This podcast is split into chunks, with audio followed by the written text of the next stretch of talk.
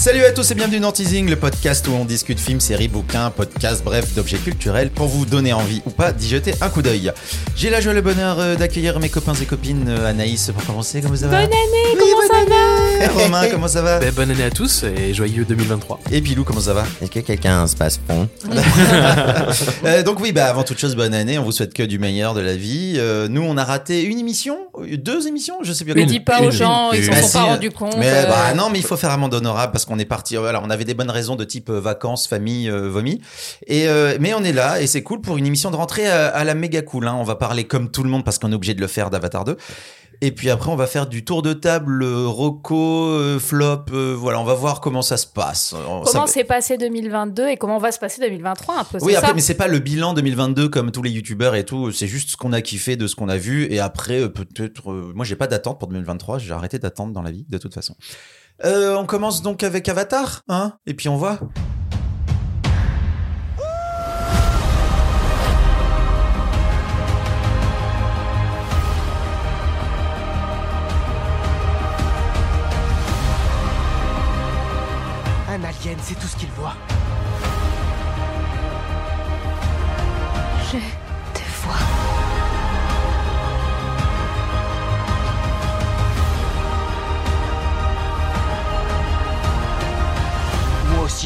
Guerrier, je suis là pour me battre. Protéger notre peuple.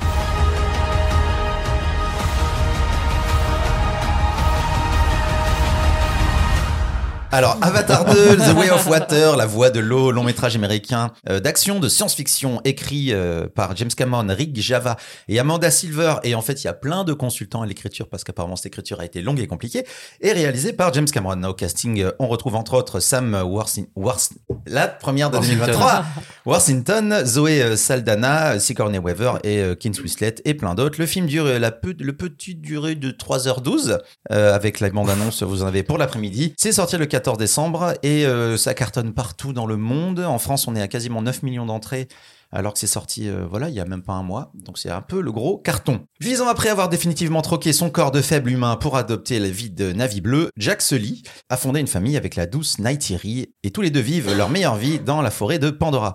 Malheureusement, les humains sont de retour pour tout casser et Jack et les siens se voient obligés de fuir les vi- le village pour échapper à la menace d'un grand méchant dont on va taire le nom pour éviter tout spoil. Ils trouvent refuge chez leur cousin Navi vivant dans la mer, mais les méchants ne sont jamais loin et menacent désormais toute la famille. C'est Anaïs qui se lance dans Avatar 2. Avatar 2, c'est quand même le film que tout le monde, a- enfin que tout le monde, que le petit monde de- du cinéma attend depuis 13 ans quand même. Que le monde aquatique attend. Que le monde avait Luc Besson euh, dans, ta, dans ta gueule. Anaïs, qu'est-ce que t'en as pensé? Eh bien, je suis bien placée pour euh, en parler vu que je n'ai rien attendu du tout parce que j'ai pas tellement aimé le 1. Donc vraiment, j'avais vraiment rien à Tu faire de la aller, sortie du 2. euh. J'avais pas envie d'y aller. Pas de haine particulière pour Avatar 2, mais je trouve que 3h15 au cinéma, c'est très long, surtout pour un film que t'as pas envie de voir.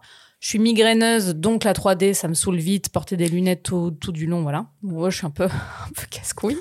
Et pourtant, j'ai passé un fort bon moment. Alors, c'est du très grand divertissement et j'ai été bluffée, soufflée par le travail et la qualité d'image.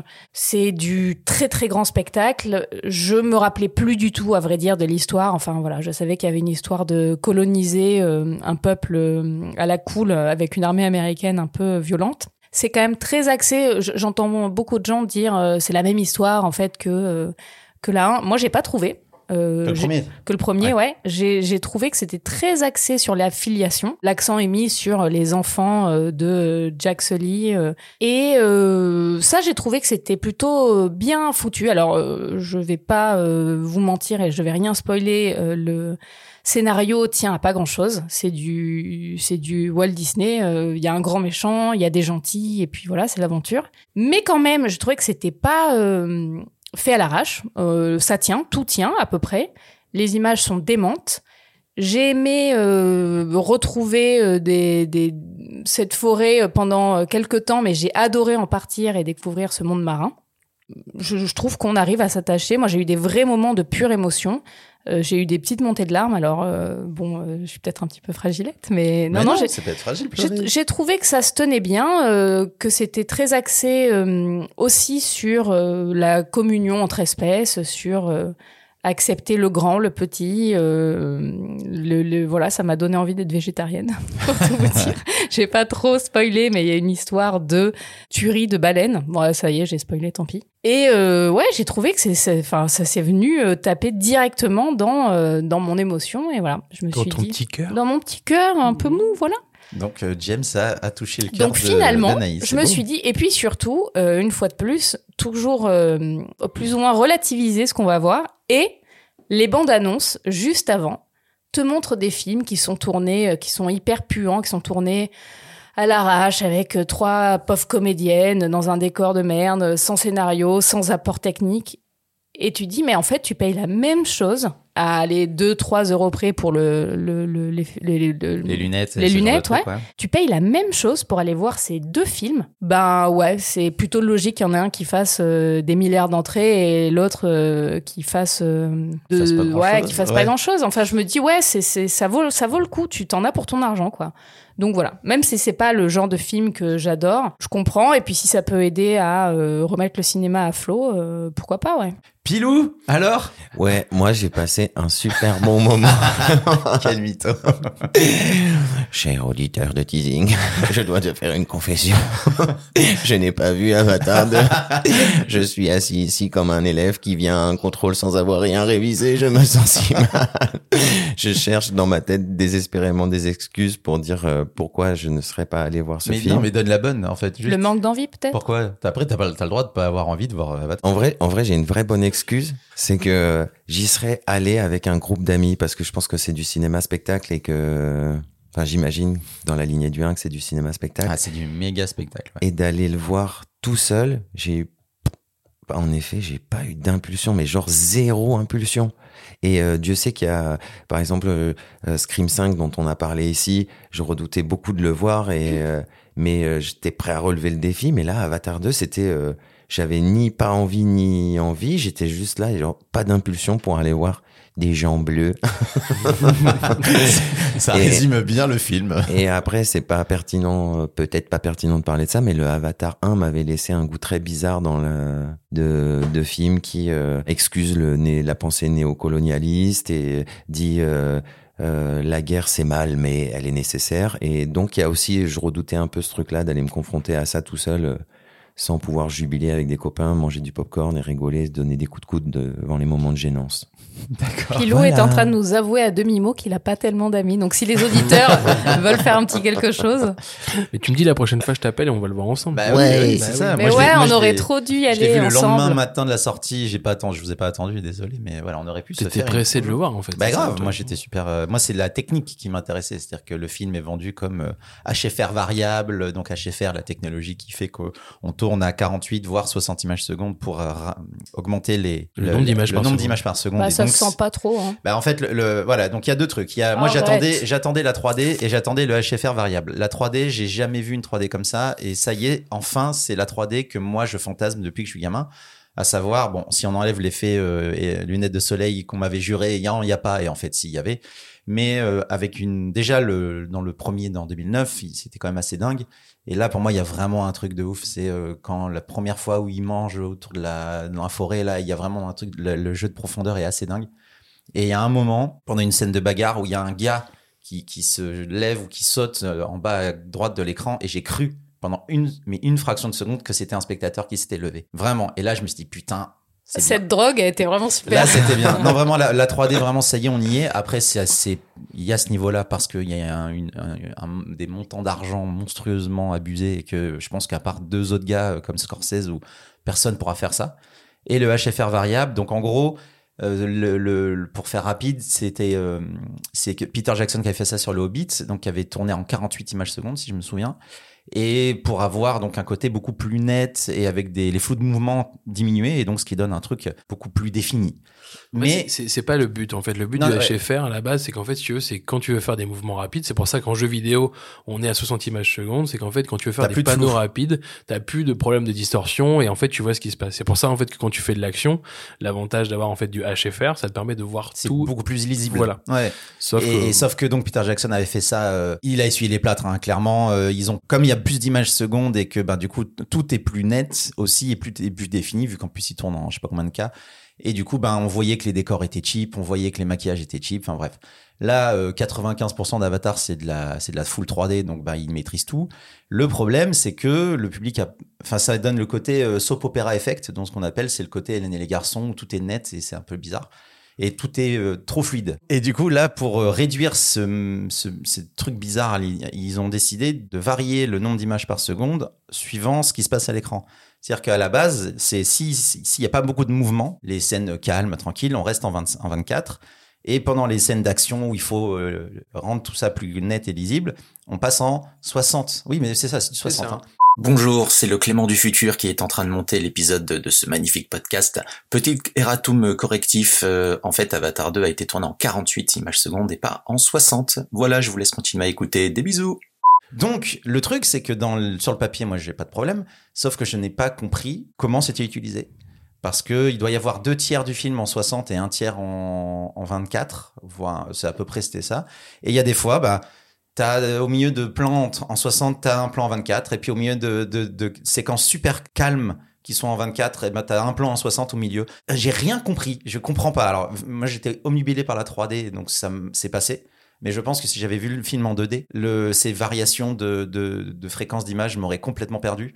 Et je pense que ça m'aurait un peu pourri le, le- la projection. Après, euh, c'est du méga spectacle, ça pourrait durer une heure de moins, mais moi ça me dérange pas parce que c'est tellement beau. Là, tu sens James Cameron qui dit je vais vous en foutre plein la gueule. Ouais, c'est presque un peu méditatif par non moment. mais, quoi. mais toutes les scènes dans l'eau et tout, mais c'est hallucinant. Après, euh, je trouve que euh, oui, ben il prépare la suite. C'est clairement un épisode de transition parce que il pose les gamins. La petite toune là qui maîtrise euh, les, les, les nénuphars, euh, tu sens que ça va être l'héroïne de l'épisode 3 à 4. euh, les gamins ils sont placés. Moi, je- tu sens bien que les, les deux parents sont vraiment un peu derrière euh, et Jack Sully vraiment il sert quasiment à rien. Euh, On nous fait croire que c'est un avis, ça y est, il est devenu comme eux et en fait il élève ses gamins comme un chef de guerre, il l'appelle sœur et tout. Enfin, il y a plein de trucs que je comprends pas, mais putain ça envoie, ça ça envoie vraiment quoi et c'est tellement beau et, c'est vraiment le méga blockbuster qui me prend pas trop pour un débile, pas trop. Euh, J'ai entendu, je suis à peu près d'accord sur le traitement féminin euh, de Nightiri qui devient qui est juste une hystérique euh, et puis que un moment elle s'énerve et elle tue tout le monde. OK, très bien. Et là on dit oui mais c'est une femme forte du coup machin. Non, sauf que après ces gamins sont tout le temps en danger et euh, Jack c'est celui qui gère et elle c'est celui qui c'est elle c'est celle qui pleure. Voilà, je suis pas ultra fan de ce genre de truc.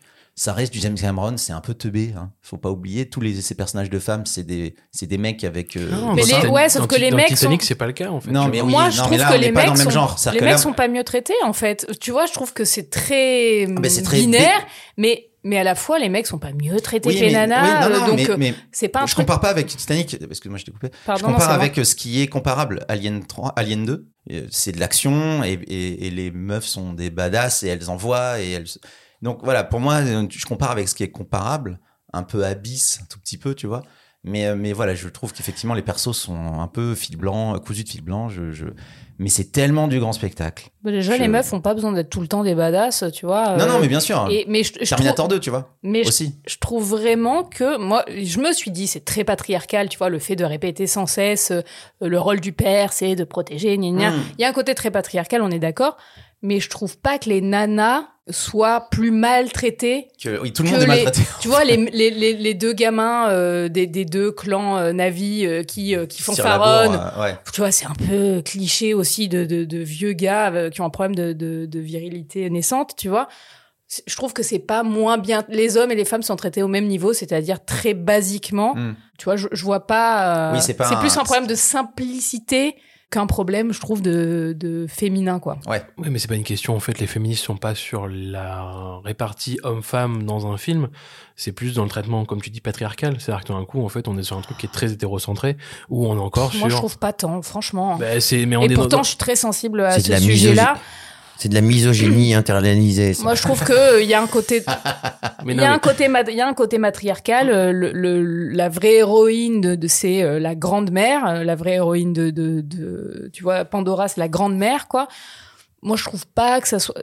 Le propos, il est un peu euh, parce que c'est axé sur euh, ce jeune homme naissant qui va essayer de à la fois c'est pas une coller. question, et pas se une question séparer de l'image genre. du père. C'est pas une question de genre. C'est pas parce qu'en fait c'est un garçon qui va ou pas. C'est juste que on est sur quelque chose d'hétérocentré avec des chefs qui sont même qui, qui, si tu veux en fait même si les personnages féminins entre guillemets soient forts, on est sur quelque chose. Pour moi, c'est la problématique que j'ai avec Avatar, c'est que je vois le film, je fais ok, cool, c'est un spectacle de trois heures. C'est ce que j'attendais. J'ai pas eu moins. Comme dit Clément, la 3D et ce qui était déjà bien fait en 2009, ben là encore mieux parce qu'en fait, euh, moi je me rappelle d'un moment en 2009 où il y avait des petits flocons de cendres qui avaient marqué. Là, ben, en fait, on a partout. C'est-à-dire que tout d'un coup, c'est Il y a les particules, c'est la les teuf. hein. particules, Ouais. c'est la teuf et tout. Outre le fait, voilà, comme tu dis, euh, les lunettes de soleil euh, qui font que tu perds les couleurs, ça m'a un peu ennuyé. Ouais, bah oui. Le HFR, VFR, en fait, ça m'a pas dérangé, mais comme c'est du full 3D entre Ça guillemets, passe vachement mieux. parce que dès que tu commences à avoir des vrais humains qui sont filmés, ça commence à être plus compliqué. Euh, voilà, il y a toujours ce truc, c'est que par rapport, au, je vais revenir un peu sur la HFR, c'est que on, à un moment de la pellicule, on arrivait sur 24 images secondes pour que ce soit d'un point de vue économique, euh, enfin viable. Et on est passé à 24 images secondes, c'est devenu une norme, mais on est capable en fait de voir beaucoup plus d'images secondes, c'est juste le minimum. Et donc c'est pour ça qu'en jeu vidéo on a 60 images secondes, c'est pour ça en fait que les télés sont passées à du ce qu'on appelle du 100 euh, du 100 Hz 100 ou du Hz. 200 Hz en fait ce qui est vraiment utilisé sur les matchs de foot, c'est-à-dire que c'est pour vraiment ramener du Du réalisme. Du, réal- non, c'est pas du réalisme, c'est plus la fluidité. évite la fluidité en fait dans le mouvement quoi. Et le problème c'est que quand t'as ça sur des gens qui parlent à une table, bah ça devient bizarre et c'est vrai que ça devient le soap opera, euh, le soap opera effect, ça devient euh, ce truc de Hélène et les garçons.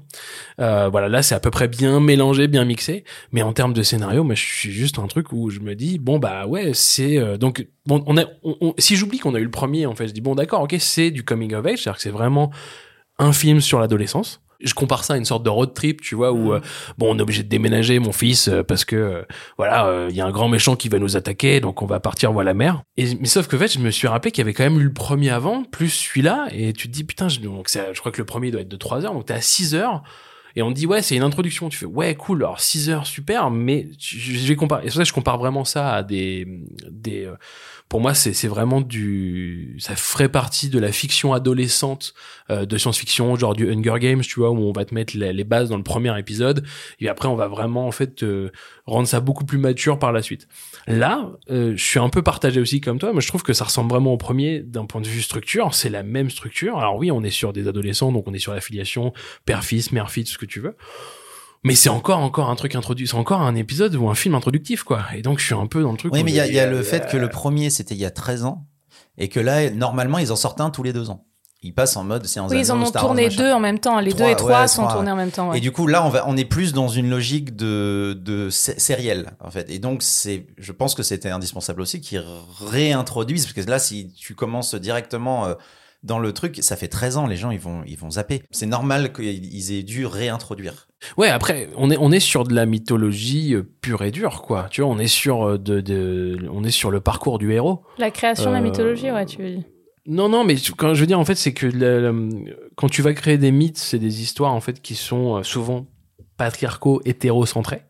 Des gros mots hein, comme ça, mais c'est le cas. C'est-à-dire qu'en fait, tout d'un coup, euh, toutes les histoires de dieux, de demi-dieux euh, grecs ou, euh, ou romains ou romaines, enfin, toute la, mythologie gréco-romaine, c'est basé sur du, genre, sur des hommes et des femmes, et en fait, c'est ce qu'on retrouve là. Et, si tu veux, moi, dans la déception, c'est plus de me dire, bon, voilà, j'ai un deuxième épisode qui est introductif, encore une fois, mais surtout, je, à chaque fois, et je vais essayer de pas spoiler, mais à chaque fois qu'il y avait un personnage où il lui arrivait quelque chose, bah, c'était logique, c'était dans un précepte établi, c'est-à-dire que j'avais vraiment, l'impression, fait, de lire le livre de Campbell euh, sur, euh, Comment écrire ton, film euh, ouais, comment écrire ton film avec le héros et tout, et donc voilà. Mais moi, ouais, pour moi, c'est pas lié au fait que ce soit euh, hétérogenré Ouais, ou moi non machin. plus. Tu vois, pour moi, c'est juste C'est vraiment ultra simple- basique simple. parce que Cameron, Ouais. il sait écrire que ça. Parce que c'est, c'est pas un grand auteur, Cameron. C'est un grand auteur dans la simplicité. Et pour moi, je suis convaincu qu'il dit, c'est pas pour rien que toutes les meufs, enfin, on peut pas lui reprocher d'être pas, tu vois, de pas être dans, pour la cause, quoi. Pour ce mec, tous ses personnages, c'est que des nanas. Depuis Ouais, le non, début, mais- tu vois. c'était- mais- c'est- mais- c'est bien de. Mais je pense que effectivement, il ne sait écrire que ça, et que euh, si tu veux brader ultra large quand un, bi- un, budget de 500 millions,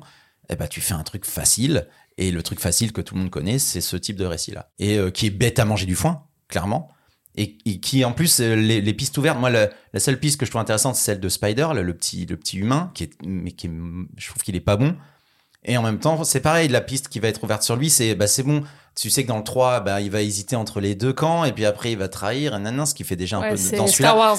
Et, et- mais, mais, et qui est, mais genre, moi je le comprends pas ce perso. Hein. Il fait un move, euh, ah il part avec, ah d'accord, puis à la fin, ah, ok, bon, et je comprends pas. Et je pense que le 2 ou le, euh, le 3 ou le 4 d'Avatar, ça va être, ça va être sur lui, en parallèle d'autres, hein, et ça va être exactement le même truc. Genre, il va être partagé entre, oulala, tu vois. Donc, c'est que des, gens, des enjeux super simples, Moi, j'ai- j'a- j'avoue, hein, et Dieu sait que je suis le premier à gueuler quand c'est trop simple ou un peu teubé. Ça me va, quoi. Mais je pense que je regarde même, je, pas, je regarde pas le film pour ça. Non, mais comme c'était déjà sur le premier, c'était Ouais. déjà le cas. C'était Pocahontas, quoi. Ouais. C'était les colons qui arrivaient et puis en fait, elle était amoureuse du, du colon, quoi. C'est c'est la même chose. Et là, pour moi, c'est c'est- si tu veux, je je- je- j'ai juste un manque de maturité. C'est Ah tout. bah oui, oui, bien sûr. C'est tout. Et voilà. C'est- Et après, comme je vous dis, en fait, et je vous, et moi, je vais revenir là-dessus, mais je pense qu'il faut qu'on fasse plus qu'un épisode, et ça, tu pourras le couper si t'as envie. Mais cette histoire de hétéro-patriarcat centré, c'est Mm. juste qu'en fait, c'est, même si t'as, c'est- en fait, je parle pas de personnage ni de genre, c'est juste que c'est une forme qui est même, qui est normale pour vous. Mais en fait, non, c'est juste qu'en fait, on te présente à chaque fois les personnages masculins, et que malheureusement, en fait, là, si tu veux, Et qu'est-ce qu'il aurait fallu pour que ce soit pas le cas alors? Mais Non, non, et non, puis c'est- surtout qu'est-ce qui empêche ait un film qui parle euh, d'une filiation? Enfin tu vois pas, pas- c'est pas parce que moi je trouve que c'est un combat dément mais c'est pas c'est pas parce qu'on est rentré dans un dans un combat et, et un rétablissement d'égalité qu'il faut que tous les femmes soient portées- tous les films soient portés par des femmes Mais c'est pas, c'est, c'est, pour ça que, je- c'est pour ça que Je je ne parle pas, c'est pour ça que je ne parle pas de ça, en fait. Je ne parle pas, en fait, de, alors moi, je ne parle pas de, mes- de personnages de féminins forts ou quoi que ce soit. C'est pas un problème. C'est juste qu'on est vraiment sur une base où, euh, on, comme on parle de mythologie, comme on va parler, parce qu'en fait le truc c'est que c'est un rapport très animal par rapport au Navi, c'est-à-dire qu'en fait on- on- au final, euh, quand tu vois le traitement des humains tel que il est traité par l'armée quand tu arrives sur Pandora, euh, que euh, qui sont traités comme des animaux, enfin clairement, tu vois, on voit Oui, envahisseur. euh, enva- envahisseurs, bourrin, euh, bourrins, tu vois, par ouais. rapport à ça. On va les traiter en fait de façon très, euh, on va dire, primaire.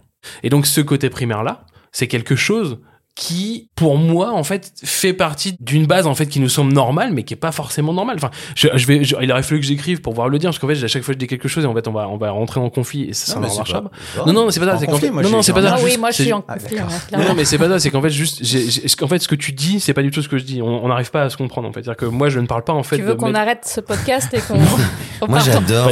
Je crois repartons chacun Mais non, euh, pas du tout. je suis venu en spectateur à cet épisode de C'est génial. cette Non, mais C'est, juste qu'en fait, non, je- là, je pense qu'il faut le couper. C'est juste que c'est une partie qu'il faut que Ne je le travaille plus. pas, tu vois, que je Mais, mais pourquoi euh, Qu'est-ce qu'il Mais- aurait fallu, par exemple? Parce Ouais, que sais moi, pas. pour le coup, j'arrive pas à comprendre. Moi non Mais parce plus. que- Quel est le Parce que Alors, je l'ai entendu cet argument beaucoup et je, Ouais, le- ouais. je le comprends hein, parce que étant basé sur de la mythologie, les mythologies étant basées sur des récits comme ça, ça reprend des trucs comme ça. Je comprends à 1000%. Maintenant, je comprends pas quelle est la solution à ce Ouais, truc. c'est pas une question en fait de solution ou pas et tout, c'est une question de modernisation. C'est tout. C'est une question en fait de moderniser les choses. Comment est-ce que ça peut être modernisé? En fait, pour moi, c'est un scénario archaïque. C'est-à-dire que c'est quelque chose que j'ai déjà vu, que j'ai déjà lu, que j'ai déjà vu depuis Bien longtemps. sûr. Donc oui, en fait, ça, ça, on est, pas- ça, on est d'accord. Là, on est tous on est, d'accord. on est tous Ouais, d'accord. Donc sûr. en fait, si tu veux reprendre ça, il faut reprendre dès la base et la, la situation des personnages. C'est tout. Oui. C'est juste ça. Mais- C'est juste comment tu modernises. Après, j'en sais rien. Il faudrait qu'on se pose et qu'on soit pas dans un podcast pour dire ça. Ah mais il faut vraiment se poser. Que tu me dire- dises Maverick, euh, bon, là Ça je, pue le film je- de ça- vieux macho. Ouais, ça pue Bien le film de vieux macho. Ok. Là, je dis, je dis pas que c'est très moderne en termes de scénario. Je dis pas que c'est très élaboré et je dis pas qu'on va régler euh, des, des situations, mais je vois pas ce qui est problématique en tout cas. Ben non, mais je crois que tu veux parler, donc en fait, déjà. À toi. Non, mais je pensais que tu voulais parler, en fait. Oui, T'as envie de dire quelque... Dis-le, dis-le. Non, moi, je, je fais bâton de parole pour vous.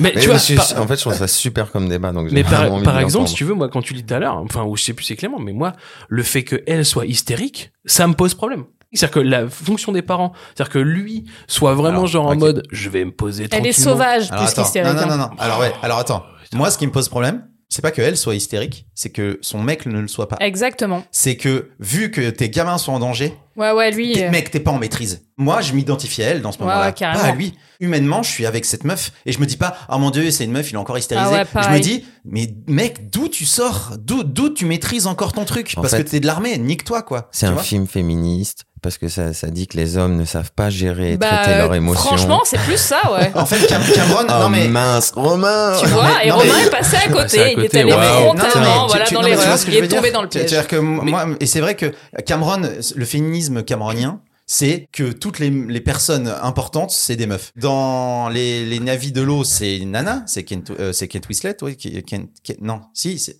c'est une nana. Ben, c'est pareil, c'est Le qu'en fait, tout d'un coup, à chaque fois, en fait, la meuf est beaucoup plus en, elle ne maîtrise pas ses émotions, Bon, alors elle que est lui enceinte, maîtrise. euh, elle est enceinte la deuxième. Ce que dit Romain est absolument vrai, si ce n'est que moi j'ai pas vu, comme je suis absolument d'accord avec Clément, moi j'ai pas vu de l'hystérie.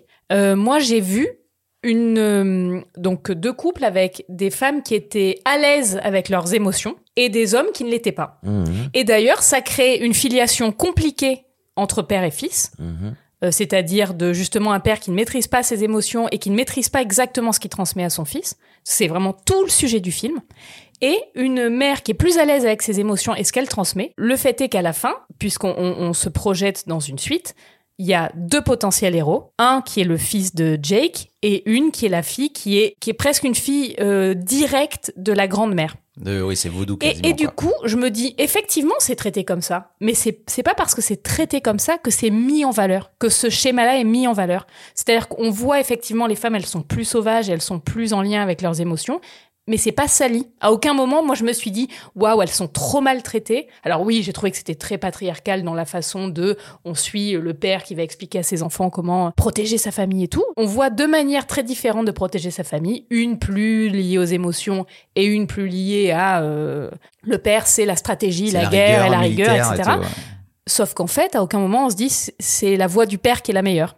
Et C'est pour que- ça que je trouve que c'est pas si que- maltraité. Est-ce que du coup on s'est pas trompé de débat? Parce que du coup on entendait Romain dire c'est problématique sur la vision de la femme et peut-être qu'en fait Romain derrière il veut dire c'est problématique aussi sur la, la vision de l'homme qui Bah, est c'est proposée. Plus ça. Moi, c'est plus ça. Et à la fois, je te dis, comme on, on sort de là en se disant que cette vision-là, elle est pas si bonne, bah du coup, tu dis le, le film est pas si mal fait. Tu vois, si tu sors de là en te disant ah putain, être un bonhomme, c'est quand même vraiment pas mal, et bien euh, bien diriger ses enfants euh, de façon militaire, c'est vraiment pas mal. Là, tu dis ah ouais, on nous envoie sur des valeurs un peu cheloues. Là, le fait le fait est que tu sors du film en te disant ouais, être euh, en lien avec ses émotions, c'est pas si mal quand même. Et puis moi, il y a un vrai truc, c'est que dans Avatar 1, donc Jake Sully, euh, militaire, euh, bourrin, euh, arrive, il tombe amoureux de cette nana qui est le perso principal hein, du film. hein. Et, et en fait, j'ai été très surpris dans le 2 de découvrir qu'il avait gardé ses valeurs militaires euh, Ouais, ouais. d'humain et tout, qu'il avait élevé en partie ses gamins avec ça. Et pour moi, il y a un vrai souci d'écriture. Je dis, mais ça, je comprends pas. Il est devenu Navi, il a embrassé cette culture, ce truc de la nature, le machin, le bidule. On est tous connectés au grand tout. Et là, premier dialogue quasiment avec ses gamins, c'est oui, sœur et tout. Mais, mais mec, d'où? Ouais, Et- ouais. et, et effectivement, sa meuf est restée euh, très animale, très. Et, et c'est là où pour moi, il- le souci, il est complètement du côté de ce gars-là et du développement de, de ce mais, mec. mais- mais en fait, je ne dissocie pas. Non, mais en je fait, sais, C'est ça, en fait, le mais- truc, c'est que moi, mais- je ne dissocie pas Ouais, du sauf tout que moi, les j'ai hommes et les femmes j'ai arrêté à vous, en de, fait. de, de, de- d'aller. Enfin, je, je, je suis pas contre ton idée ni rien. Je parle pas par rapport à ça. Là, je te parle juste de ce que je ressens en regardant le film. Et Non, je- bien sûr, ouais, ouais. Mais, et moi, ma problématique, euh, est là, en fait, par rapport à ma culture, c'est que j'ai lu plein de bouquins de SF où, comme je t'ai dit, une- je connais cette, cette structure Ah bah par ouais, cœur. ouais. Tu remplaces les navis par des humains, ça ne change rien. La plupart du temps, quand les auteurs de SF ont la liberté de pouvoir gérer d'autres civilisations extraterrestres, ils s'amusent avec les codes. Là, on Mhm. est dans les mêmes codes que Ah les bah, humains. C'est ça qui m'ennuie. clair et net. Et c'est ça qui C'est m'ennuie. clair et net. C'est-à-dire qu'en fait, tout d'un coup, tu te dis, et c'est pour ça que moi je trouve ça archaïque et que je pense que ça doit énerver les gens, c'est qu'en fait, t'as l'opportunité. C'est-à-dire que t'as un mec qui a fait Titanic il y a 25 ans. Il met en avant un personnage féminin fort. Tout d'un coup, ce qui Ouais. m'embête, c'est ça, c'est t'as, t'as l'opportunité de faire un film avec des millions de dollars, voire qui va rapporter des milliards, de dollars. Milliards. Tu vois, clairement. T'as l'opportunité de ramener juste, et c'est juste des détails. C'est pas genre, un- c'est pas, c'est, pour moi, c'est pas changer grand chose. C'est juste que ton personnage va réagir différemment. Comme tu dis, peut-être que le mec, il doit, en- il soit en colère. Et c'est des petits détails comme ça, tout bête. Mais là, on est sur des extraterrestres. On est sommes sur des, des personnages qui peuvent réagir différemment des humains. Les faire traiter comme des humains, ça m'embête. Oui, mais ça, c'est Voilà. James Cameron qui est plus intéressé par son univers Oui. que par ses persos. Oui, oui. On est, Clairement. on est tous c'est d'accord. c'est de l'écriture. hein, de toute façon, Bien sûr, c'est l'écriture. le, le point faible de ce film, c'est son écriture, quoi qu'il Et arrive. en tout cas, si vous aimez James Cameron, vous, vous retrouverez Tout. Abyss, vous Ah oui. retrouverez Terminator, vous retrouverez Titanic, vous retrouverez tous les films Avatar. de James Cameron dans Ah oui, Avatar. c'est vrai. Voilà. Parce qu'il aime faire couler des bateaux et là, il fait couler des bateaux. Donc Avatar 2, euh, bah, c'est magnifiquement beau et c'est euh, bah, pas très bien écrit et ça pourrait être euh, plus, ça pourrait être mieux. Moins hein. plat. Moins plat. Oui, bah voilà, bah, c'est très. Ava plat.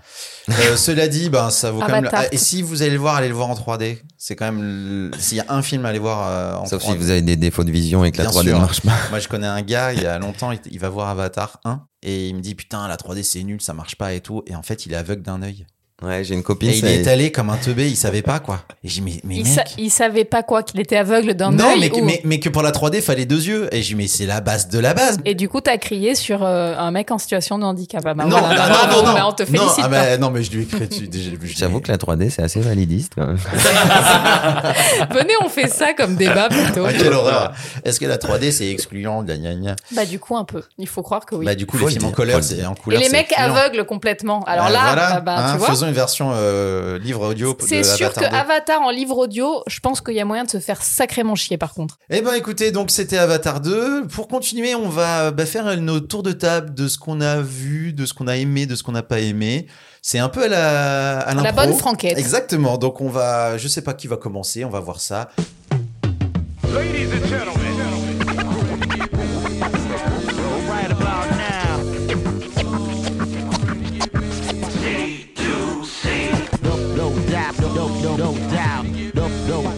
No, no, no, no doubt.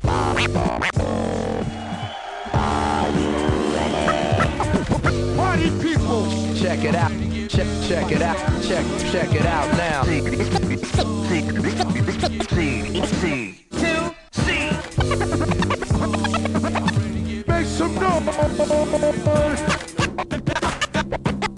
Now this is what we call a real funky beat. Euh, j'ai fait un peu le tour et comme je vous disais, euh, c'est humblement avant qu'on commence à enregistrer cette émission, en 2022, euh, toutes les choses que j'ai aimées, je les ai vues grâce à vous, grâce à Teasing. Ah, donc non, donc t'en as déjà parlé, donc t'as rien à dire. Non, non, pas du tout, non, non, pas du tout, mais j'ai, euh, j'ai, j'ai quand même, euh, enfin, mon film coup de cœur, on en a parlé, c'est Everything Everywhere All at Once. Ok, oui. Et ma série coup de cœur, c'est The Bear. Mais j'avais envie de parler d'autre chose. Et c'est vrai qu'on on parle pas assez. Enfin, on n'en parle pas parce qu'en fait, c'est très, je trouve très subjectif à chaque fois de parler de musique. Mon coup de cœur de cette année musicale, c'est l'album de Jacques, L'importance du vide.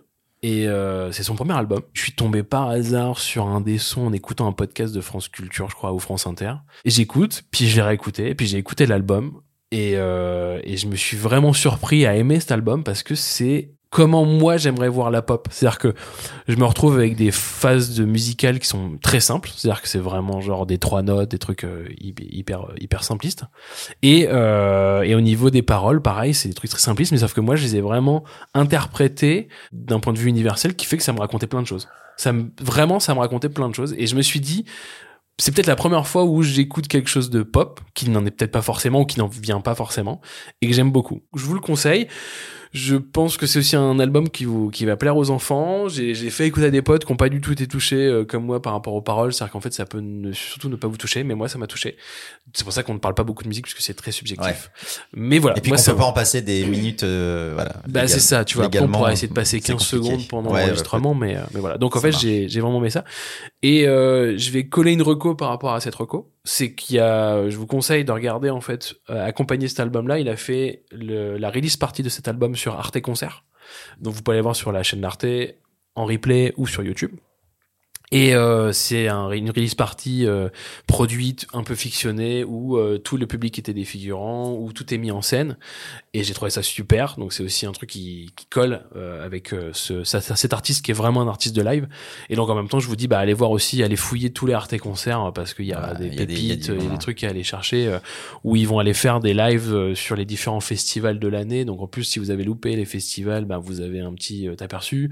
C'est des lives complets, donc souvent c'est entre 45 et une heure et demie, voire des fois deux heures en fait de, de live, et ça permet de découvrir des nouveaux groupes. Donc euh, voilà, moi musicalement, je vous euh, conseille Jacques. ça. Jacques. Jacques qui J- porte très bien sa calvitie. Hein. Voilà. Il l'assume euh, bien Ah, mais et en c'est magnifique. Non mais ça, c'est, c'est- fait est- partie de son perso. Il quoi. est pas chauve le gars, c'est-à-dire qu'en fait il s'est juste. Ah, il s'est fait Non, une non, calvitie Il se rase la tête exprès. euh, sur voilà, le haut, Sur le en haut, mode en moine. fait, euh, voilà. Ah, c'est drôle. D'accord. Euh, donc ça s'appelle Jacques. Et c'est euh, du vide. L'importance du vide. Ma Anaïs, qu'est-ce que t'as pour nous? Alors, j'ai pour vous euh, un film que j'ai que j'ai eu la grande chance de voir euh, au Festival de Cannes en avant-première, En belle robe. en belle robe, qui s'appelle Les Hautes-Montagnes qui est euh, donc la, tradu- la traduction c'est les huit montagnes Ah, et qui est un film de je crois que tu le faisais en la Marseillaise. Les hautes montagnes. non j'ai essayé de faire accent italien mais enfin j'en suis qu'à 30 cours de mon CPF donc pour l'instant je pourrais pas faire mieux c'est un film réalisé par mon réalisateur préféré de tous les temps donc. s'appelle Félix Van Groningen. Là, il l'a réalisé avec sa compagne, qui est euh, une actrice euh, qui s'appelle Charlotte euh, Van der Merch. Et ce mec-là a réalisé, entre autres, Belgica, La merditude des choses Et Alabama Monroe. et Alabama Monroe. Belgica étant pour moi son, plus, son, son film le plus abouti. Donc Les Automontagnes, c'est un film qui est euh, flamand, italien, britannico. Enfin voilà, c'est un film qui, qui rassemble plusieurs euh, euh, euh, nationalités, mais qui a été tourné en Italie avec des acteurs italiens et notamment un acteur dont je suis folle amoureuse qui s'appelle Luca Marinelli. Alors là, pour le coup, c'est pas lui qui a écrit puisque c'est une adaptation d'un livre euh, qui euh, s'appelle, je crois, Les Automontagnes également. C'est Paolo Cognetti qui a écrit ce livre. Il y a toujours un lien aussi sur, ça fait un petit lien avec Avatar, sur euh, la filiation. Toujours un rapport de père et de, d'en- et de, et de fils ou de père et fille. Euh, c'est toujours des sentiments à fleur de peau traités avec énormément de euh, finesse et de sauvagerie à la fois. Là, c'est très contemplatif. Vous n'allez pas voir ce film en vous disant que vous allez voir du grand spectacle, de l'aventure, etc. Là, c'est vraiment les huit montagnes. On parle. Clément est en train de bailler pendant que je parle. C'est horrible, horrible. Euh, en tout cas, voilà. Si vous n'avez pas de patience, comme Clément, n'allez pas Mais voir non, ce film. Mais si vous êtes prêt à vous embarquer dans un tunnel d'émotion euh, et de contemplation, allez-y, c'est magnifique. Donc ça se passe sur euh, des Alpes, je pense que ce sont les Alpes italiennes. Un père qui amène son fils euh, chaque année visiter ces montagnes-là. Et euh, le fils qui, euh, plus tard, après le décès de son père, continue à retourner en pèlerinage dans ce lieu-là où, où il s'est lié d'amitié avec un, un petit paysan du coin. Et c'est comment on part à la recherche de soi-même et de son identité. Et euh, enfin voilà, c'est absolument magnifique à voir. Donc je vous conseille grandement d'aller voir ce film. Il est sorti fin décembre, donc c'est vraiment. Ah euh, oui, là, il vient de sortir, quoi. Il est sorti euh, fin 2022, donc c'est une reco toute euh, Toute fraîche. toute fraîche.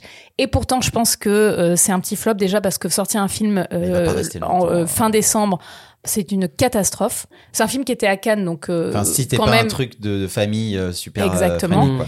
Euh, alors, à voir ce qu'il a fait en Italie et puis en Belgique, mais j'ai quand même l'impression que euh, ça ne saura pas cartonner.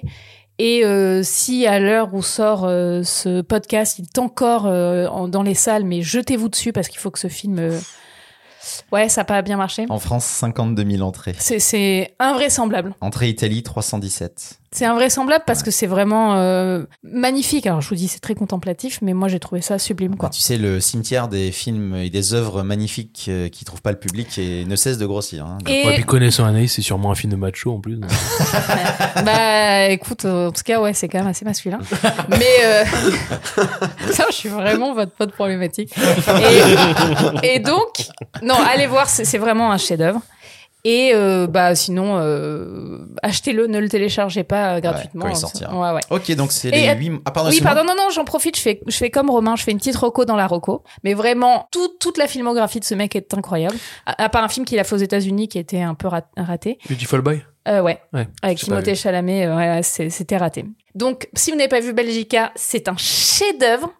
Et la BO de ce film, qui est euh, fait sur mesure par, par Solwax, c'est vraiment euh, la meilleure, je pense, BO, euh, tout film confondu, toute année confondue. Donc, euh, jetez-vous dessus. Donc ça s'appelle Les 8 montagnes et euh, bah, si ça existe encore un peu dans vos salles, allez-y. Et puis sinon, bah faudra attendre qu'ils sortent euh, sur, euh, en physique ou sur les plateformes. Mon pilou, enfin tu vas pouvoir parler Bonjour.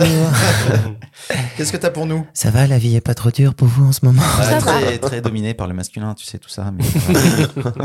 Moi, je vais vous parler du dernier film que j'ai vu en salle. C'est euh, Les Pires. Est-ce que vous avez entendu parler de les pires. Non. Les pires, Pas les- comme les pires, les, les... Les poires Non, les pires, pires, pires, monsieur, The Worst. The worst. Et D'accord. c'est euh, un film réalisé par euh, Lisa Coca et Roman Guéret, avec au scénario les deux réalisatrices et Éléonore Guret. Et ça raconte les, hum, les coulisses d'un tournage qui va se passer dans une cité euh, à Boulogne-sur-Mer. Et ça me fait penser euh, au cinéma de Chloé Zhao où elle va euh, aller filmer, voler des moments de réel pour rebidouiller de la fiction avec. Et donc on est dans les coulisses de ce tournage. Et euh, la question qui est soulevée euh, par les habitants euh, de la cité, c'est euh, mais pourquoi vous avez casté les pires? C'est-à-dire euh, vous êtes allé chercher les enfants les plus euh, turbulents et vous allez raconter un drame social dans cette cité alors que il se passe quand même des belles choses dans cette cité. Ça soulève plein de questions très très fortes sur le désir amoureux entre une jeune actrice de 17 ans. Enfin, elle, elle, elle a un désir amoureux pour le le perchman euh, qu'en a 32. Heureusement, lui, il va se comporter très très bien euh, avec elle, dans le sens où il va lui faire comprendre qu'il n'est pas possible pour eux d'avoir une relation amoureuse. Il y a euh, les rapports de famille, tous ces gamins qui ont pas du tout demandé à être des stars quand en fait hein, ils en ont un peu rien à foutre quoi d'être les stars d'un film, la folie du réalisateur qui veut s'embarquer dans son drame social. On rigole, on chiale, il y a des trucs qui sont très bien montés aussi sur les le rapport aux réseaux sociaux. La jalousie, c'est bluffant dans les dialogues. Les scènes sont super euh, bien jouées, super fines. Qu'est-ce que je peux en dire d'autre? Franchement, ça, c'est Faut soutenir bon parce que ça a pas beaucoup marché en salle. Ouais, et Lisa Coca, c'est une, c'est une, elle, elle a une formation de comédienne et de casting. Oui, Et je pense que du coup, c'est un sujet qui est un peu personnel, quoi. J'ai pas vu le film, mais j'imagine qu'il peut y avoir euh, un- une plus-value à, à la formation de cette nana-là. C'est complètement ça. Je pense que c'est un traumatisme d'avoir été casteuse et de voir ce que, comment ça pouvait Ouais. euh, dérouter la vie de, de gamins, de leur dire tu vas être star d'un film et en fait le film se fait pas, le truc tombe à l'eau ou alors ils deviennent propulsés euh, stars d'un moment, ils s'imaginent une vie derrière alors qu'on les a pris parce qu'ils avaient des gueules de cas sociaux et que Bah, derrière Sherazade, euh, je sais pas si tu as suivi Sherazade à Marseille. Casting sauvage de gamin, euh, le gamin est parti en vrille, enfin complètement quoi. Il y avait des séquences où il partait, il devait partir en scooter et puis il partait en scooter et revenait trois jours après. euh. Et, euh, et d'ailleurs, ce mec-là, ce- ce- sa carrière a explosé en plein vol. Il a pas du tout suggéré ce qui lui arrivait. et- Celui qui est sur l'affiche. Ouais ouais. Donc Voilà. les pires. Les pires. hein. Les pires, bah écoutez. euh, Toujours au cinéma? Bah je pense pas. Malheureusement, vu- je pense Sorti pas. quand? C'est sorti en le 7 décembre, euh, donc mais non non vu les chiffres, euh, 42 000 entrées euh, France, euh, non ça n'a pas dû, euh, ça n'a pas dû. Et Reco, dans la Reco, il y a Terre rare. Terre rare. C'est une BD de euh, Clément Vueller où il n'y a pas un seul mot et ça fait du bien. D'accord. Euh, bah écoutez, moi pour clore ce premier tour de table, je vais être dans le gros patachon qui tâche. Euh, je vais parler un peu jeux vidéo parce qu'on en a très très peu parlé. On en parle très peu parce que vu que je suis le seul à être un peu, enfin non, je sais que Romain joue un petit peu, mais on, on peut pas vous demander à tous de, de passer 140 heures sur un jeu. Donc bah moi c'est euh, le jeu de mon année et le jeu depuis 2013 je pense, euh, Elden Ring. Hein, c'est pas original, c'est genre le GOTY de tout le monde. GOTY c'est Game of the Year pour euh, les gens qui sont pas qui sont pas au courant. Et euh, c'est complètement ouf. J'ai passé euh, 100, ouais, 100, 150 heures dessus. Et je dis ça parce que c'est, mais pour moi c'est euh, c'est vraiment un rapport très particulier. Je mets ça au, au niveau de tous les arts, hein, euh, que ce soit littérature, film, machin. C'est un studio donc euh, From Software qui qui développe des jeux qui sont connus pour leurs difficultés. Et en gros, ça a coupé en deux le monde. T'as ceux qui adorent ces jeux-là parce qu'il y a un challenge et qu'il faut y aller, que tu vas te faire éclater la tête et qu'il y a des fois tu vas pas comprendre et que un jeu qui est censé être un moment de détente va te tendre et va te te rendre fou. Et donc il y a ceux qui arrivent à surpasser ça et avoir un, sentiment de satisfaction qu'ils ont jamais eu, hein, ou en tout cas assez rarement. Et il y a le reste du monde dont, dont je fais partie qui a essayé et qui a essayé beaucoup et qui a jamais réussi et qui a dit non mais les mecs moi je viens pas pour souffrir, je lâche pas de la thune pour un jeu qui me fait mal, donc j'arrête. Et ces mecs là avec ce jeu ont trouvé pour moi la forme quasi parfaite qui fait que il y a plein de gens comme moi qui ont enfin réussi à comprendre cette logique parce que comment le jeu est construit, c'est un open world alors que les autres jeux étaient très dirigistes et que tu pouvais pas. Et si t'étais bloqué sur un mec ou une nana, eh ben tu pouvais plus avancer, c'était terminé. Et là, bah, quand tu bloques, bah, tu vas voir ailleurs et machin. Donc en plus d'être extrêmement beau et magnifique, la DA est extraordinaire.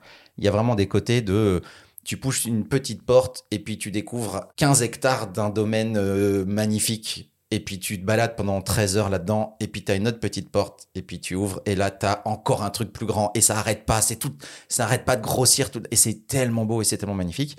Et surtout, c'est la première fois que, mais là donc c'est face à un livre, hein, j'ai déjà lâché des livres qui étaient trop compliqués, des, des films, des, des œuvres en tout cas, où ça me parle pas, où c'est trop, ça me met mal à l'aise. Et là le jeu il me met d'abord dans cet état-là, et il m'amène doucement à m'habituer, à maîtriser les codes, à me surpasser, ah ben j'arrive à tuer un perso que j'ai pas réussi à tuer pendant 10 heures et puis là j'y arrive parce que j'ai enfin compris quelque chose. Et t'as une constante façon d'être récompensé pour que on te dit tu vois c'est bien t'as réussi chouchou. Et puis c'est un jeu qui explique l'histoire est très vaporeuse tu comprends rien on t'explique pas les choses. C'est à dire que moi j'ai dû aller demander à des copains qui avaient poncé les jeux d'avant en mode attends mais c'est quoi la logique? Je comprends pas. Et après 60 heures de jeu j'ai compris un truc qui a complètement transformé toute ma façon de jouer. Donc ça m'a pris 10 heures pour réapprendre à jouer de la bonne façon. Et là j'ai co- commencé à rouler sur le jeu. Et ça j'ai trouvé ça extraordinaire. Alors là voilà. Là c'est un jeu comme euh, j'ai des bouquins des films ou des œuvres que je vais emporter avec moi. Et c'est fou, hein, parce que moi je joue depuis que j'ai 6 ans. Je suis un gros, gros, euh, j'en ai pas mal bouffé depuis Elden Ring. Donc c'était il y a 6 mois à peu près. Je m'ennuie devant les jeux vidéo. Mais je, Je et m'ennuie, pourtant, je m'ennuie avec ma femme. et pourtant, je m'en- j'en bouffe, hein. Mais j'en essaye beaucoup. Mais à chaque fois, le truc, cette espèce d'intensité de ah, ou quand est-ce, comment je vais pouvoir retrouver ça? Et donc, les gens, généralement, ils relancent le jeu. Moi, j'y arrive pas. J'y arrive pas à me dire, par contre, je me refais un run et ça va me prendre 100 heures et 100 heures, 100 heures, je sais pas. Senteur. Une 100 heures. centaine d'heures. ouais. Une centaine d'heures, merci. Et ça, peut-être que dans 3 ans, 4 ans, je le relancerai et là, je serai, je serai prêt. Mais en tout cas, non, non, c'est, c'est, c'est rare pour moi. Alors là, j'enfonce une porte ouverte. Hein. C'est le jeu que cette année, tout le monde a dit c'est mon jeu de l'année. Il est extraordinaire. Il s'est vendu à des millions d'exemplaires, donc tout va bien. Ce jeu m'a fait ressentir une un, sentiment de satisfaction que j'avais jamais eu, mais jamais euh, nulle part, dans rien. Un, type de satisfaction, de m'être dépassé, d'avoir compris quelque chose, de maîtriser un truc et d'aller euh, au-delà. Tu l'as bien vendu en tout cas. Et artistiquement, c'est complètement dingue. Bref. Pour ce deuxième tour. Je vais avoir deux recos dans la reco. Mais ça, c'est vas-y. parce que. Putain, les c'est- poupées Non, russes, non, non, quoi. non, mais c'est- en fait, c'est comme tu parles de jeux en disant, voilà, euh, euh, il y, a, il y a des jeux qui te détendent. Moi, j'en connais pas beaucoup des jeux qui te détendent. Et je viens de commencer. Alors, moi, je suis, voilà, je, suis- je suis un gamer, mais je suis très en retard. Mais genre, j'ai 5 ans de retard. Et je C'est l'assume. pas grave, 5 ans. hein. Ça me coûte moins cher. Donc, là, je peux vous le dire, c'est ça qui est cool. Et je viens de commencer un jeu qui s'appelle Unravel. Hmm. Et j'avais pas joué à un jeu aussi C'est détente. tout chill. Hein. Voilà, c'est tout chill. Tu C'est joues la une pelote pe- de là. C'est la pelote de laine qui avance et tu joues et Elle doit s'accrocher et tout. Et c'est mignon parce C'est que tu fou. dois euh, remettre des photos dans un album photo et tu vas dans la forêt, dans la mer. Genre voilà, je viens juste de commencer. C'est Avatar en fait, mais en pelote de laine. C'est. Avatar en pelote Il de est laine. mignon en plus. Enfin, C'est il est- mignon, ouais, ouais, c'est pas très Mais compliqué. c'est détente quoi. Il y a le plus, 2 il qui est jouer en bisexuel. deux. À deux. À deux. Voilà, mais c'est juste vite, vraiment vite fait pour rebondir. Et non, euh, sinon moi j'ai regardé un truc qui je ne pensais pas du tout euh, aller m'intéresser d'un point de vue social parce que comme vous l'avez vu dans on a des problématiques sociales un peu plus importantes que qu'il se doit. J'ai regardé euh, Chaos d'anthologie sur Woodstock 99 euh, sur Netflix, qui est une série euh, en trois épisodes de documentaire sur le Woodstock de 99. Et euh, je savais pas du tout à quoi, à quoi m'attendre. J'avais surtout regardé parce que euh, mon frère, euh, qui a 10 ans de moins que moi, m'a dit ouais, regarde, il faut que tu regardes le documentaire parce que euh, c'est la musique que t'écoutais quand t'étais jeune. et j'ai fait ah bon ouais donc ouais donc c'est tout le métal, tout le néo métal de de, de, de, de- de la fin des années 90 début 2000. Et euh, je m'attendais juste à regarder un docu, voilà, où Woodstock n'était pas passé, parce que on va dire que autant le Woodstock de 69 est resté dans les annales, et celui-là pas du tout. Genre, euh, je, veux dire, euh, je, je- je suis resté depuis 99 sans savoir que ça avait existé, surtout qu'à l'époque j'écoutais ces groupes et j'entendais plein de festivals, mais pas celui-là. genre, Alors que je pense que c'est vraiment un vrai problème américain que les Américains ont essayé vraiment d'enterrer. Je sais pas si vous avez entendu parler de ce festival ou pas du tout. Non. Bah, tu peux résumer déjà ouais, pour les gens qui savent pas. Bah, en fait, résumé, donc le Woodstock, c'est. euh, Attends, le Woodstock Festival, oui. oui, le Woodstock c'est festival, tu vois ce que c'est. Je Oui. pense que tout le monde voit ce que c'est. C'est le festival de musique des années dans, des, dans 69 en mode un peu hippie et tout, qui a cartonné, genre en mode peace and love et tout quoi. Style. et Voilà, tout. Il y avait Jimi Hendrix, il y avait tout le monde. Et en fait, le premier se passait à côté de Woodstock, euh, donc c'était genre à quelques kilomètres de ce village-là, à vingtaine de kilomètres de Woodstock. Euh, ils ont réussi en 94, ça avait pas marché. Et puis ils ont réussi en 99 d'en refaire un, donc euh, dans la ville de Rome, dans l'État de New York, toujours euh, au même endroit. Et ils ont récupéré en fait une base militaire de euh, je sais plus combien d'hectares en fait pour baser ce festival et d'inviter tous les groupes de néo-metal de l'époque. Et ça a été un cataclysme, mais genre assez fou en trois jours, où les gens ont pété des plombs, ont tout cassé, ont tout brûlé. Euh, Il y a eu des problématiques de viol, de, de violence sexuelle. Donc en fait, c'est très hardcore. C'est hardcore en termes de, de alors le documentaire est pas génial en termes de forme hein, ça reste du documentaire Netflix j'ai entendu dire que sur HBO Max il y avait un autre documentaire sur ce Woodstock 89 qui s'appelle Peace and Love and Rage que je n'ai pas vu mais j'aimerais bien voir par rapport au Woodstock 69 là on sent vraiment le capitalisme où euh, le but et les mecs le disent dès le départ c'est il faut se faire de l'argent c'est à dire qu'en fait tout d'un coup Woodstock est une marque on va se faire de l'argent. Et, le documentaire est divisé en deux. C'est à dire qu'en fait il y a l'équipe de l'organisation et euh, les différents membres en fait de groupes qui sont venus. Donc tous n'ont pas participé au documentaire mais quelques-uns comme Fatboy Slim. Il y a le chanteur de Korn euh, qui est aussi euh, qui participe au documentaire. Et de l'autre côté il y a les deux euh, organisateurs principaux qui sont le principal mec de Woodstock qui s'appelle Jack Lang. Non s'appelle pas Jack Lang. Waouh. Ah, je dise c'est- pas de Ah, ce retournement. Là, c'est bêtises. c'est- non, c'est la surprise, dis donc. Non, il s'appelle Michael Lang. C'est pour ça que je me suis ah, oui, excusez-moi. Michael Donc Lang. le, le- fils de. euh, les deux organisateurs en fait du Woodstock enfin de, de Woodstock 99 donc il y a celui des origines qui s'appelle Michael Lang qui est mort euh, il y a pas longtemps en plus euh, qui est un peu une référence et euh, John Cher qui lui était vraiment en fait un, un comment on appelle ça le, le, le- le big boss du, du- de, de, de l'organisation du festival qui était vraiment le truc euh, d'orga euh, monétaire et ils se retrouvaient en fait à mal organiser, à ne pas prendre en compte en fait les gens. C'est-à-dire que donc il y a ces deux organisateurs qui nient complètement en disant ça s'est très bien passé et tout est montré à l'intérieur en disant non mais ils ont on a été bien reçus. Et t'as tous les gens de leur gars qui non en fait non, on a juste pas du tout traité le spectateur. C'est-à-dire qu'en fait le il y avait plus d'eau. Euh, ils ont la- au début on devait payer 4 euros la bouteille d'eau, enfin 4 dollars la bouteille d'eau au Ouais, début. c'est rock en scène, ouais. Et après, non mais voilà, c'est c'était recensé aujourd'hui et en fait et elle a pas et en fait t'imagines qu'à la fin ils ont été en, ils ont été en pénurie à la fin la bouteille d'eau était à 12 dollars. En fait tu arrives là-dedans et, et, et, et ce qui est marrant c'est qu'au fur et à mesure en fait MTV qui faisait euh, un live euh, complet mais genre euh, comme si c'était euh, Love Story où en fait on va vraiment filmer le- les gens non-stop de, de, de 9h du matin jusqu'à 5h du mat jusqu'à la rêve partie du soir. Et là, tous les gens se retournent sur MTV, tu vois qu'il y a des gros messages anticapitalistes et tout. Et donc soci- de- sociétalement, c'est assez intéressant à regarder. Et donc voilà, j'ai hâte de voir le deuxième sur euh, sur HBO Max, mais je ne connaissais pas ce Woodstock 99.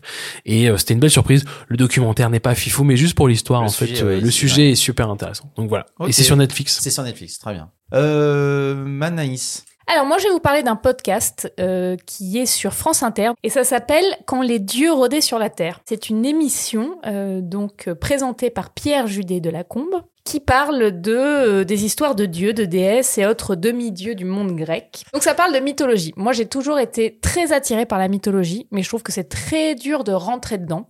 Et ce mec-là arrive à rendre hyper intéressant et hyper facile d'accès euh, ces mythologies. Tu peux suivre euh, un peu par famille, donc il y a l'origine, le Big Bang des dieux, puis ça arrive euh, à, à Chronos et puis à Zeus. En fait, on te le raconte un peu comme les Rougon-Macquart, un peu comme ces familles un peu mythiques. Et comme tu le visualises vraiment comme une famille, ça t'aide à ancrer ça dans une vraie narration euh, beaucoup plus facile, quoi. Le personnage de Zeus est traité en deux épisodes et c'est formidable. Euh, T'as l'impression d'avoir des super-héros avec des coups spéciaux, euh, avec des personnalités propres. Et puis à la fois, d'un coup, euh, tout est permis parce qu'il y a plusieurs auteurs qui se sont, à travers plusieurs siècles, qui se sont emparés de ces mythologies. Et donc lui, Pierre Judet de Lacombe, il va un peu piocher dans chacun de ces auteurs. Et on en apprend plus sur justement la guerre de Troie. Moi, j'étais passionnée par les Atrides, ce qu'ils appellent les Atrides Brothers. Donc toute la lignée de Tantale qui va amener jusqu'à la guerre de Troie, etc. sont des textes fondamentaux. Euh, On se rend compte que dans toutes les histoires qu'on a traitées jusque-là, il y a toujours un peu de ça, toujours un peu de ces mythologies euh, fondatrices.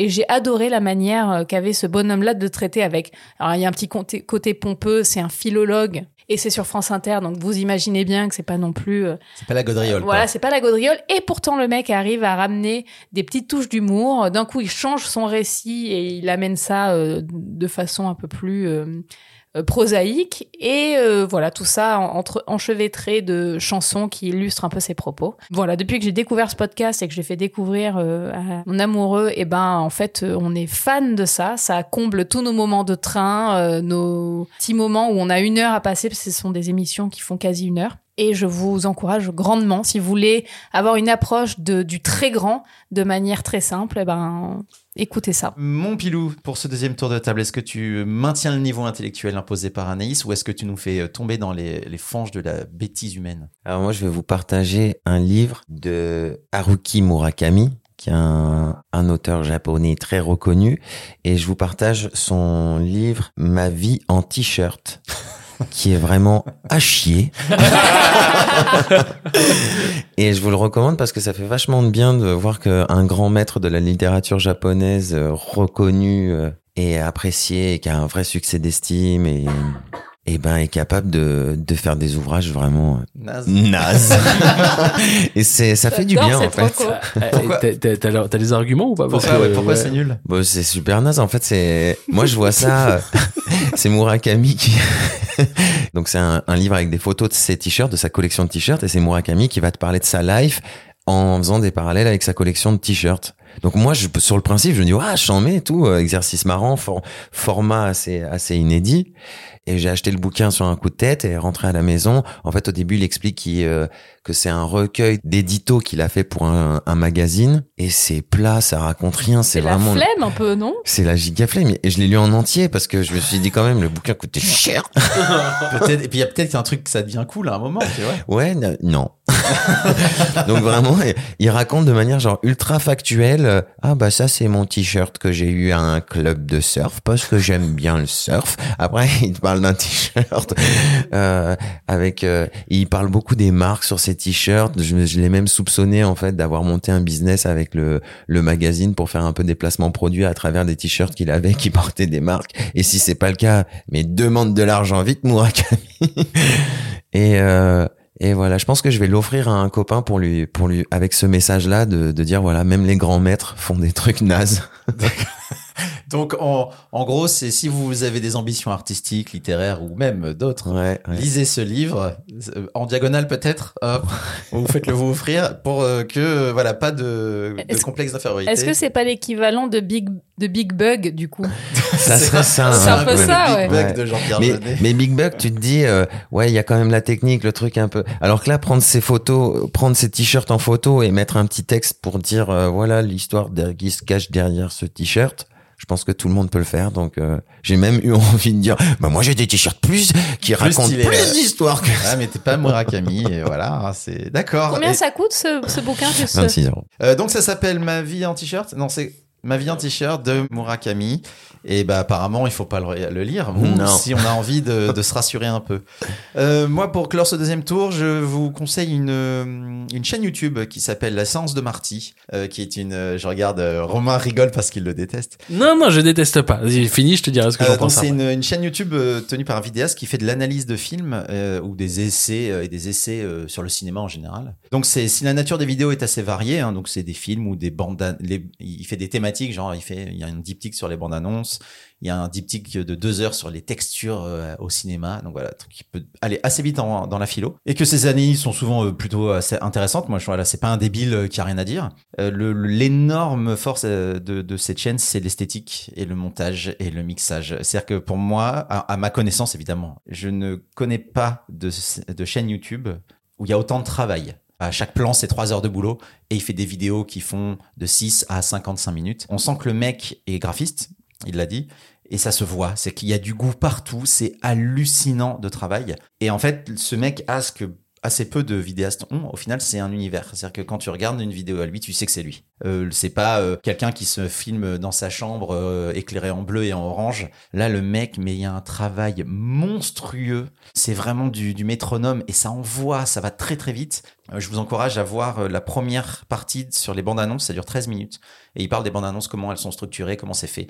Et il parle des sons, du montage son. Et en parlant des montages son, il dit moi je m'en sers beaucoup et du coup ça devient une espèce de boucle entre ce qu'il reproche aux bandes annonces de cinéma et lui il te montre qu'il fait exactement la même chose et que c'est pour ça que ça marche bien. Et il dit voilà j'ai l'air con parce que je vous dis que c'est pas bien et moi c'est ce qui fait que ça marche aussi dans, mes vidéos. Bref regardez la première sur le- les bandes annonces si vous aimez pas n'allez pas voir le reste si vous adorez vous pouvez y aller sans problème et il y a euh, donc là, il a fait une vidéo sur la guerre des mondes de 55 minutes qui est euh, vraiment très très bien. Et dernièrement, c'est euh, sur le dernier Batman. Le problème de ce mec-là, c'est que bah, vu qu'il y a énormément de travail, bah, il sort une vidéo tous les six mois. Et en même temps, tu sens que c'est pas son boulot, donc il fait comme il veut, il fait ça très bien.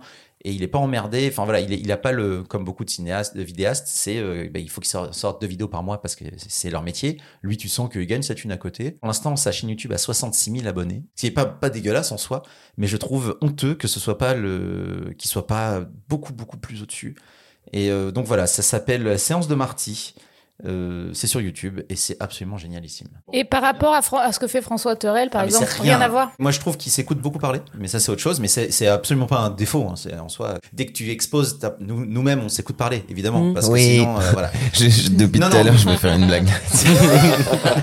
non, non, euh, le fossoyeur, ex-fossoyeur de film, Ouais. euh, Torel, c'est un peu plus adolescent. Voilà, c'est beaucoup plus, euh, comment dirais c'est- Mature. C'est un peu plus immature dans plus la- naïf la- non, non, pas du tout. Ah. Dans la façon de faire. J'aurais tenté. Mais en termes, mais même Torel, en termes de qualité, tu sens que c'est un mec qui aime faire les belles images. Oui, c'est pour mais ça que là, je demande ça. là, on est mais tellement. Alors après, c'est que du graphisme. C'est-à-dire que jamais, il y a aucun plan filmé. C'est que du motion design. que du motion design. Mais, mais il l'enterre mm, en termes de, de qualité. C'est, en fait, il y a personne qui lui touche en France, en tout cas, à ma connaissance. Y a Personne qui lui touche quoi, pardon? Qui lui touche le- la, la cheville. Personne lui arrive à la cheville. Voilà. Mais, euh, mais effectivement, on n'est pas dans l'analyse. euh, Torel, c'est un universitaire du cinéma.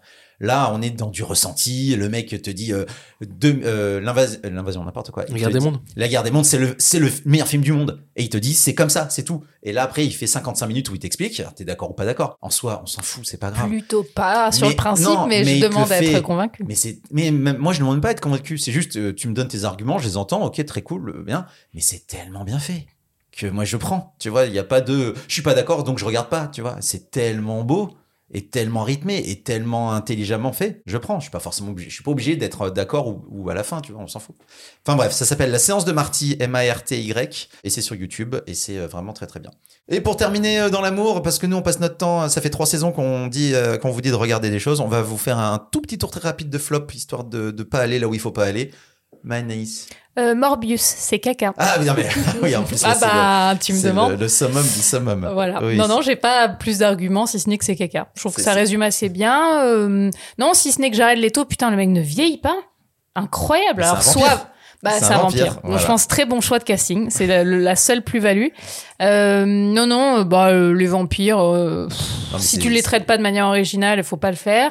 C'est caca, hein, voilà. Je trouverais pas studio, mieux, je trouverais euh, pas plus à dire que c'est caca. Du coup, je préfère, tu vois, faire un truc un peu. Film de studio euh, de Sony euh, qui Ouais, ouais. sacrifie des super-héros qui font de Absolument. euh, C'est une purge, Voilà. tout simplement. Romain?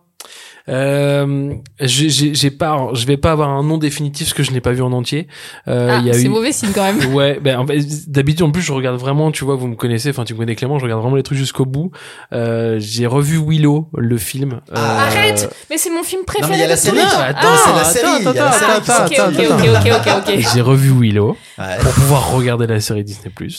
J'ai bien aimé Willow, le film. Je me suis dit, ah, je me suis replongé dedans, alors qu'en fait, ce n'est pas un film de mon enfance. Matt Martigan. ah, C'est pas un film. voilà. Ah ouais? Non, défoncé, mais alors. euh, Voilà, quoi.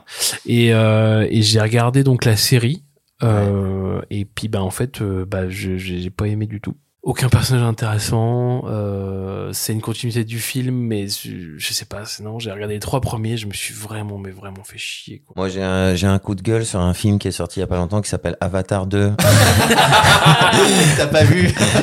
N'allez pas le voir, c'est une daube raciste, euh, un mythe du bon sauvage à la sauce des mégalos de la tech, une vision eugéniste de ce que serait un homme parfait pour ces gens-là.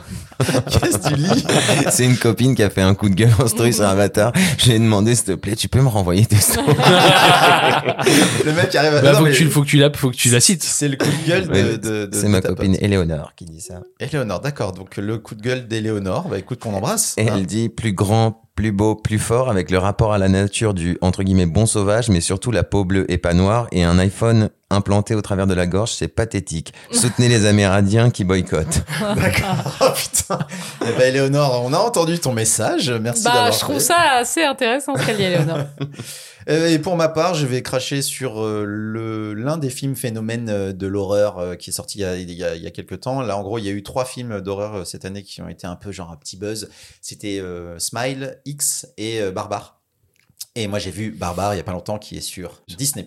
Et c'est pas bien du tout. C'est un mélange de plein de choses. Il y a rien qui fonctionne. Tout le monde dit, euh, ouais, euh, la première moitié est tabasse. Après, il y a un revirement. C'est un peu chelou. Non, non, même la première moitié ne marche pas. Ça commence comme un truc un peu d'angoisse de maison avec une cave qui fait peur. Ça finit et ça continue. C'est genre Elevated Horror. On a un message et on veut parler de la masculinité euh, toxique. Et en fait, il y a rien. Ça n'a aucun message sur rien. C'est mal fait, c'est mal joué. Ça n'a aucun sens. Et ça nique même, ça va même jusqu'à niquer les lois de la gravité. C'est pas compliqué de les respecter. Et ben là non, même là ça marche pas. Donc euh, ça s'appelle Barbare et c'est pas bien du tout. Ne perdez pas votre temps à regarder ça. C'est moins bien ou mieux que Scream 5 C'est alors moi j'ai je me suis plus amusé sur Scream 5 parce que c'est pas bien mais que c'était euh, débilement pas bien. Là ça se prend au sérieux. Ça veut faire bien Aïe, aïe, aïe. et Ça me donne envie de le voir. et du coup, mais ouais, mais ah, après il y a euh, toute la petite communauté euh, film d'horreur euh, fan et tout. Tout le monde est plutôt chaud sur le film. Euh, en mode ah putain après à moitié quand même ça tabasse et tout et puis c'est plutôt intelligent et tout non non non ça ne marche pas et puis ça veut parler donc de masculinité toxique ça veut parler de euh, ah oui euh, les, les, les villes qu'on laisse mourir et puis euh, les institutions qui s'occupent pas des pauvres et puis euh, blablabla et au final il y a rien qui parle à personne et c'est mal foutu et ça n'a aucun sens et blabli blablou.